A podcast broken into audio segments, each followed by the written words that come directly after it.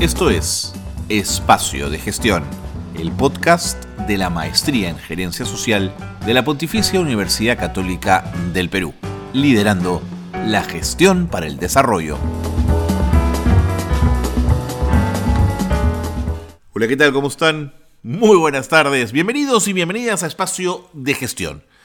Espacio de Gestión es el podcast de la Maestría en Gerencia Social de la Pontificia Universidad Católica del Perú es el programa decano de la radio universitaria de la Pontificia Universidad Católica del Perú y eso nos pone muy contentos. Hoy vamos a hablar de algo mm, que tiene que ver de alguna manera con el desarrollo y el trabajo en el área de gerencia social, porque vamos a hablar de un programa, de un proyecto que tiene que ser dirigido, manejado, gerenciado es un programa que tiene que ver con recuperación de fauna eh, y vida eh, silvestre en general, que tiene lugar en Punta San Juan, en Marcona. Em, un proyecto lindo, tiene 40 años, pero necesita ayuda, necesita estímulo y vale la pena que lo conozcamos porque está ubicado en una zona de nuestro litoral donde decenas de miles de pingüinos de Humboldt y aves guaneras eh, viven dejan además de fosfatos, guanos y una serie de cosas que son aprovechables y que podrían servir para el desarrollo local. En fin, una serie de temas de los que vale la pena que hablemos el día de hoy en el programa. ¿Con quién lo vamos a hacer? Con Susana Cárdenas, bióloga, investigadora. Ella es nuestra invitada y estará con nosotros luego de la pausa. Esto es Espacio de Gestión. Bienvenidos y bienvenidas. Y uno de los proyectos eh, más interesantes, tal como lo habíamos eh, comentado, que se está desarrollando en el sur del país y que tiene que ver eh, con, digamos, la recuperación de fauna y flora, más fauna que flora, dicho sea de paso, tiene que ver con el programa Punta San Juan. que además, dicho sea de paso, me adelanto porque entre julio y septiembre de este año están embarcados en una campaña de crowdfunding para financiar la construcción de un campamento base. Pero ¿para qué necesitan un campamento base? ¿Qué tipo de proyecto es este? ¿A qué se dedica este proyecto? Bueno, estamos con la bióloga Susana Cárdenas, eh, que ha formado parte de este proyecto casi desde el inicio y a quien yo quiero agradecer muchísimo que se haya sumado a esta conversación. Susana, ¿cómo estás? Bienvenida. Eh, muy bien, Carlos, muchas gracias. Muchas gracias por esta oportunidad. ¿Qué cosa es el programa Punta San Juan? Sí, el eh, programa Punta San Juan, bueno, es un, es un programa que, que realmente ya tiene bastante tiempo. Es un programa de investigación y de conservación, digamos. Nuestro objetivo es que Punta San Juan en sí, que es esta península en, en Ica, en, bueno, realmente está en Marcona, ¿no? A una hora de Nazca. Esta es una, una península que ha sido protegida por años por el Estado para que ahí este espacio se recupere, digamos, y que las aves guaneras vengan, aniden ahí, produzcan guano, digamos que el, el, interés del Estado de esta reserva guanera es sacar este guano para distribuirlo como un fertilizante a nivel nacional. Eh, a esta iniciativa de conservación se le ha sumado un, un programa de investigación y nuestro objetivo es eh, generar información sobre las poblaciones, como he dicho, de fauna y bueno, y también eh, oceanográficas y climatológicas de la zona para, para poder dar eh, recomendaciones al Estado de cómo podemos proteger los animales que ahí están. Sobre todo nos enfocamos en, en, bueno, en pingüinos de Humboldt, en lobos marinos, y aves marinas como bueno el, el guaná y el pelícano y piquero. Entonces trabajamos con depredadores tope y nuestra meta es este conservar este lugar. Eh, si, si hay algo que conservar es porque está en peligro. ¿A qué peligro se, se somete eh, esta zona, Punta San Juan?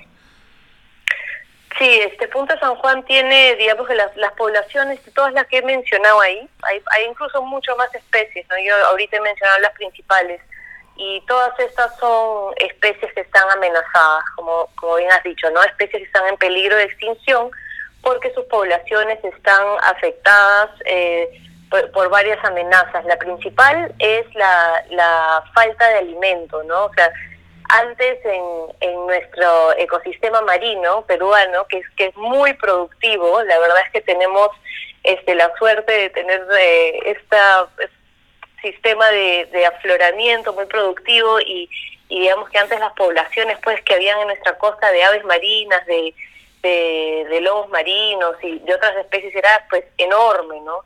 Y ahora este, la competencia que tienen estos animales contra, bueno, la pesquería industrial, también la artesanal, que es enorme en, nuestra costa, ¿no? Pensamos son botes pequeños, pero son muchísimos botes pequeños. Este, eso por un lado es la, es la principal fuente. También hay, hay factores este, naturales que ahora, como bueno, como el fenómeno del niño, pero que ahora tienen presiones adicionales como el cambio climático, ¿no?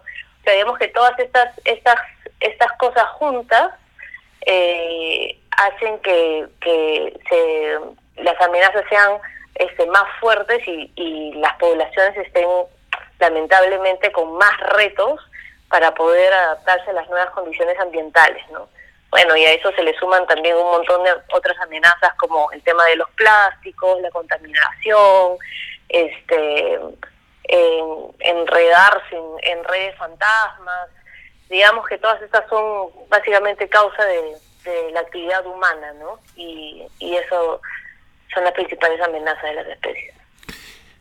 ¿Y, y el programa cómo comienza? ¿Cómo, ¿Quiénes llegan primero? ¿Qué tipo de investigador se aproxima a la zona o es una preocupación quizás del gobierno local?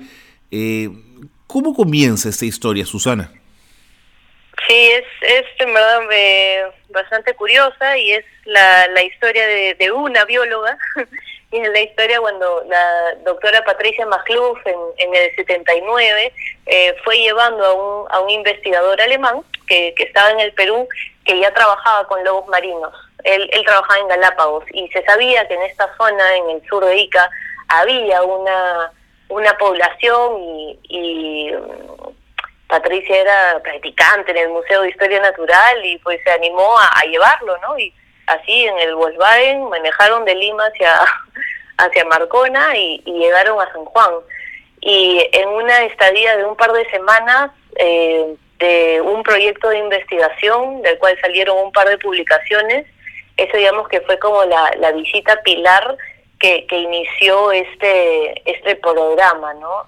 Después de eso, por 20 años, este, Patricia ya dirigió, digamos, este, eh, o sea, todos los años iba y luego un equipo de biólogos se ha ido ya quedando todo el año y haciendo monitoreos en el sitio y ahora se tiene personal todo el año en esta zona, ¿no? Se han hecho convenios con el Estado para justamente tener eh, investigación y monitoreo eh, en este lugar y se han formado unas series de tiempo bastante largas y, y probablemente uno de los grupos que, que por más tiempo está en el Perú, que no es gubernamental, realizando estudios este, en un área natural.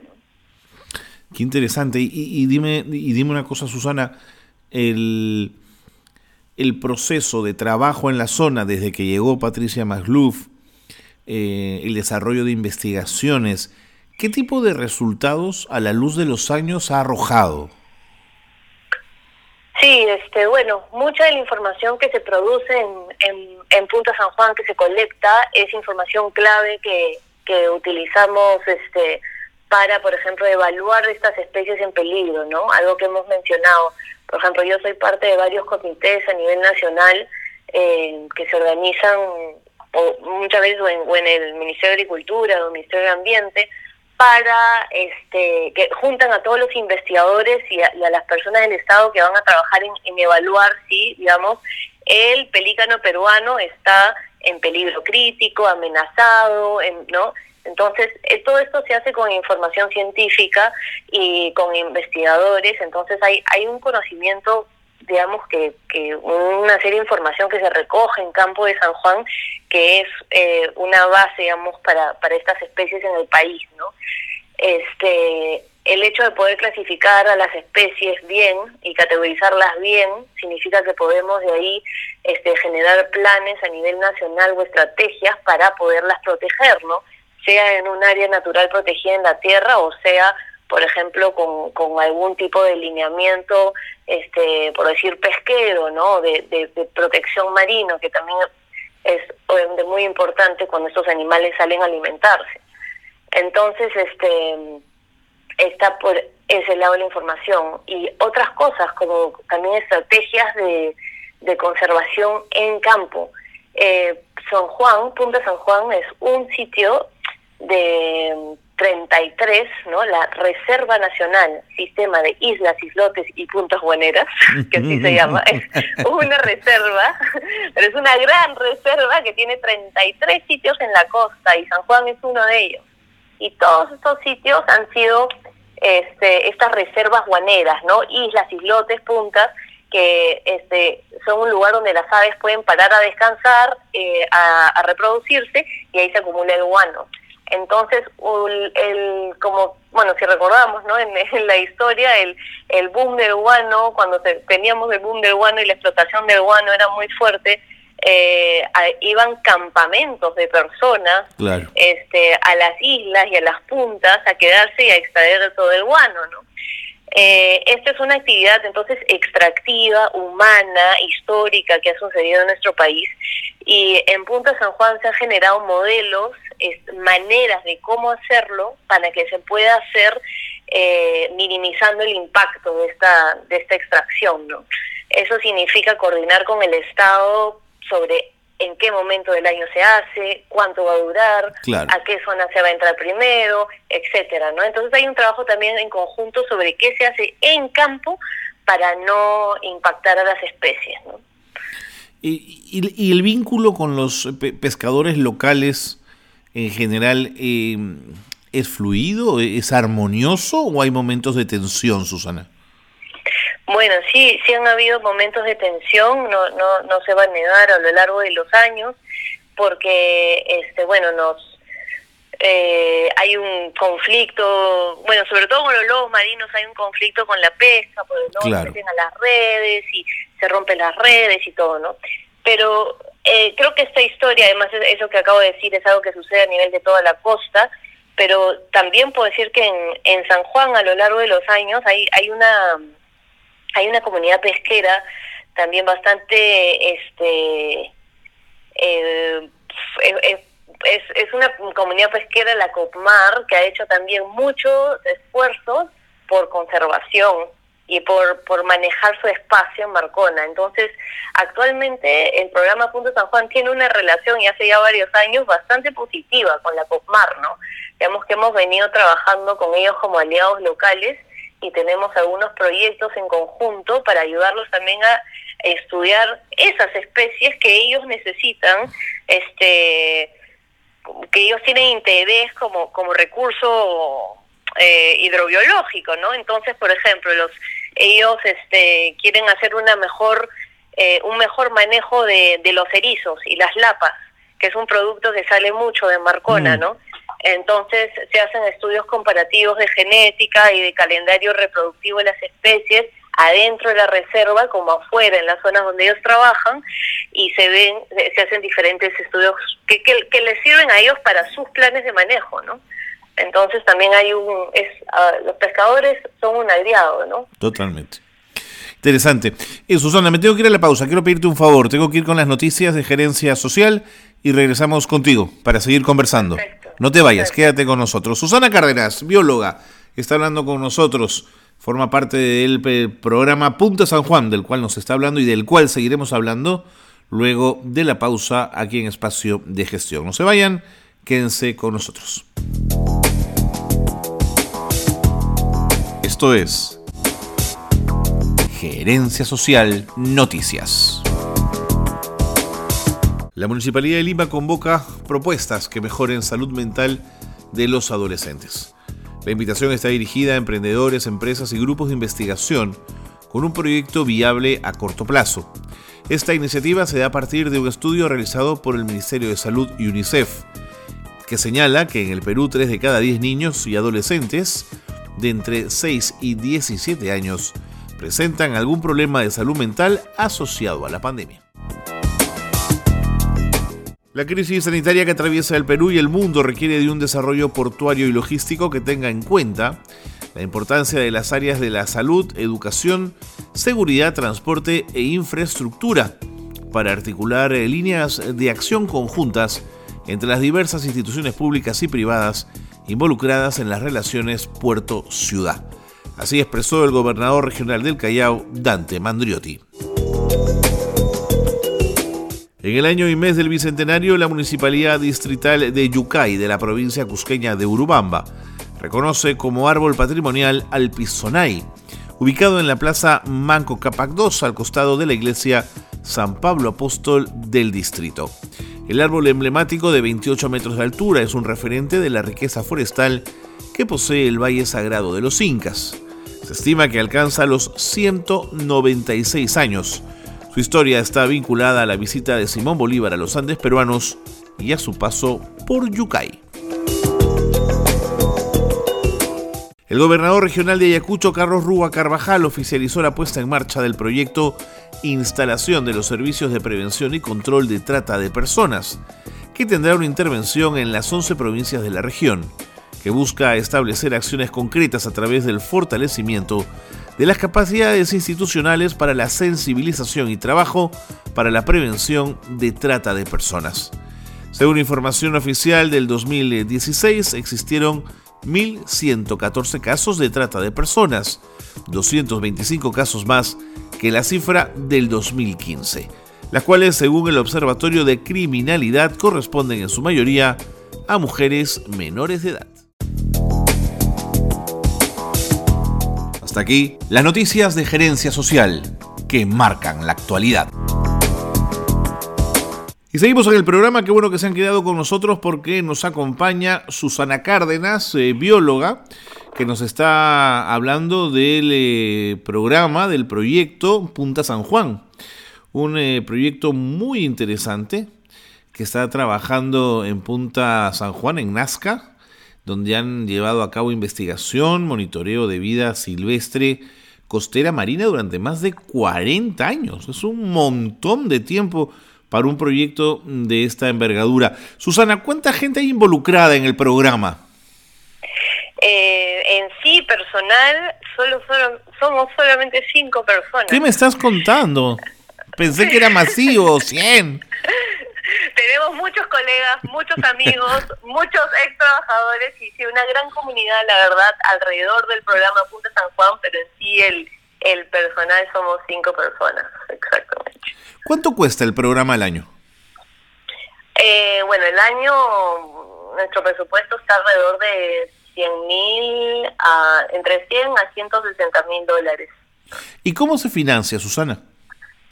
Eh, nosotros desde el 2001 tenemos la suerte de, contar con, con, un digamos con un consorcio de zoológicos este, de Norteamérica y de Europa que, que apoya el programa Punta San Juan. Eh, estas organizaciones tienen el fin de hacer, ¿no? ayudar a conservar fauna en otros, no solo en otros países, pero simplemente en silvestría y ellos eh, se unieron al programa Punta San Juan específicamente por el, pingüino de Humboldt, porque ahí está la, la población más grande de, del pingüino de Humboldt, ¿no? Entonces, este juntos se, se, genera un plan de operaciones y ellos son los que financian esta, este, digamos, el, las necesidades anuales del programa. De acuerdo. Ahora, entiendo que, bueno, debido al, tiempo y a las condiciones climáticas, la, la, estación de campo que ustedes utilizaban ya no reúne los requisitos de seguridad adecuados, ¿no es cierto? Y esto los ha llevado a hacer una, una campaña para alcanzar un objetivo económico. Cuéntame de esto, por favor. Sí, esto ha sido realmente un, un, un reto bastante difícil. Este, el programa por, por muchos años eh, eh, hemos que eh, digamos que hemos usado como base mediante un convenio es que una de las edificaciones que estaba ahí desde el, desde el inicio desde los años 40 eh, en la en la punta pero como bien has dicho por temas de seguridad ya de este ya el digamos que no, no bueno no es seguro pernoctar y quedarse ahí este este lugar se ha quedado clausurado y hemos estamos haciendo esta recaudación de fondos para poder eh, hacer que el personal regrese al campo, ¿no? Eh, nosotros, bueno, tenemos también una, una oficina en Marcona, en, digamos, en el pueblo, pero entonces actualmente el personal está ahí, ¿no? Está afuera de la reserva y, y, se viaja y se va diariamente a la reserva o cada dos días a hacer los monitoreos, a levantar la información, pero desde que hemos salido de, de la estación, este ha disminuido la capacidad, ¿no? Ha disminuido la capacidad, ha disminuido los monitoreos también por simplemente el tiempo que demora este y también por e, es muy diferente estar trabajando en campo dentro de la zona y, y todas las horas que pasas ahí eh, en comparación a, a ir ahí solo por algunas horas para como un jornal específico, ¿no? Entonces, este esto lamentablemente ha sucedido también en, en este momento COVID pandémico en que los presupuestos de todos han sido afectados, no solo como no individuos, sino que nuestros sponsors también, este, los zoológicos, eh, hasta en Estados Unidos y en Europa han sido afectados porque tuvieron que cerrar, ¿no? Entonces, este, esto digamos que nos ha nos ha llevado por el camino de, de intentar una campaña multiestrategia para conseguir fondos para, para poder poner una, una estación, una nueva estación de campo, algo eh, pequeño, pero digamos algo donde pueda estar nuestro personal este otra vez dentro de la reserva. ¿no? Cuéntame, cuéntame, ¿cómo podemos colaborar? Tenemos actualmente una un sitio de GoFundMe, que es una plataforma donde uno puede realizar su donación directamente, o sea, con una tarjeta este, de crédito o débito, uno simplemente vamos a dejar el link y este puede ingresar a la página y hacer su, su donación, ¿no? Y todo suma. Ahí se pueden poner desde 10 dólares, bueno, este, este, es una es una una plataforma estadounidense, este un la ONG Penguins International, que, trabaja también con nosotros, se ha nos está manejando la campaña en este sitio de GoFundMe, que es muy conocido, eh, bueno, sobre todo en Norteamérica y en Europa, para hacer recaudaciones, hacen recaudaciones enormes para, para ¿no? de campañas muy grandes. Este, se confía, es de confianza, ¿no? No hay ningún problema con, con hacer la donación ahí. Eh, y desde 10 dólares hasta, bueno, no sé, lo que, lo que, lo que cada uno quiera, ¿no? Por suerte nos, nos han llegado algunas donaciones de cerca de cuatro mil dólares ahí, lo que voy es que no hay un límite, este, y ahí se está recaudando y todo eso va a ser luego transferido a la universidad. Nosotros operamos en la Universidad Peruana Cayetano Heredia y este ahí se van a hacer luego con ese dinero eh, y otros fondos que hemos eh, conseguido de bueno, fondos concursables. Este, todo se está sumando para, para hacer la compra de los módulos que será la nueva estación. Y claro, la meta, mm, he revisado en la página web 46.500 dólares que me parecen razonables, Susana, no me parece nada, nada del otro mundo para un proyecto más tan lindo y tan con tanto impacto como este, ¿no?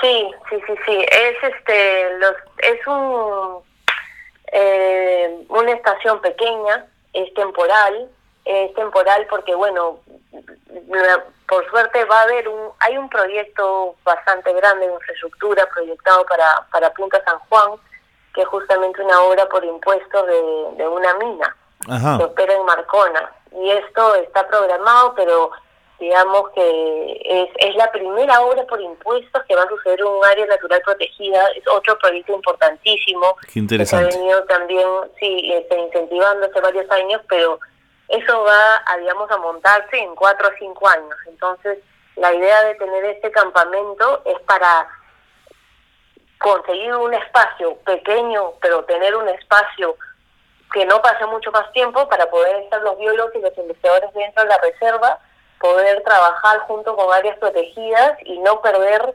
este eh, digamos, la, el, esta línea de trabajo que se ha tenido, ¿no? No perder esta, esta información eh, y, poder continuar con los monitoreos. Entonces, yo espero que esto sea realmente una, una estación por cuatro, cinco años, de repente un poco más, y ahí luego vengan otros grandes cambios para Punta San Juan, ¿no? Súper. Vas a ver que sí. Vas a ver que vamos a llegar, eh, Susana. Me tengo que ir. El tiempo, el tiempo me ha ganado. No sé si hay algo más que quisieras agregar, Susana, que se nos haya quedado. Eh, nada, vamos a dejar el link y por favor, como, decías, más bien muchas gracias por esta entrevista. Vamos a dejar el, el sitio, el link al, al, lugar de recaudación y como decía, todo suma, donaciones grandes, chiquitas. Este es un programa de conservación que tiene años y que es realmente, yo siempre digo, ir a Punta San Juan para mí es como un viaje en el tiempo, ¿no? Y, y en nuestro país tenemos una fauna y un mar increíble y este es un espacio donde realmente se está conservando este, la naturaleza de una buena manera y creo que vale la pena apoyarlo. toda ayuda es bienvenida.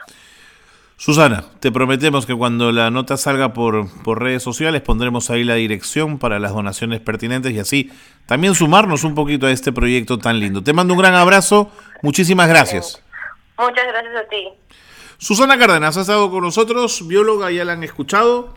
Vamos a apoyar, por supuesto, en todo lo que podamos al programa Punta San Juan que se lo merece. Están trabajando hace años arduamente por la conservación de nuestra vida silvestre costera marina y vale la pena apoyarlos. Punto final, nos tenemos que ir, estamos volando en tiempo. Gracias por habernos acompañado, gracias por haber estado con nosotros en Espacio de Gestión. Muy buenas tardes a todos.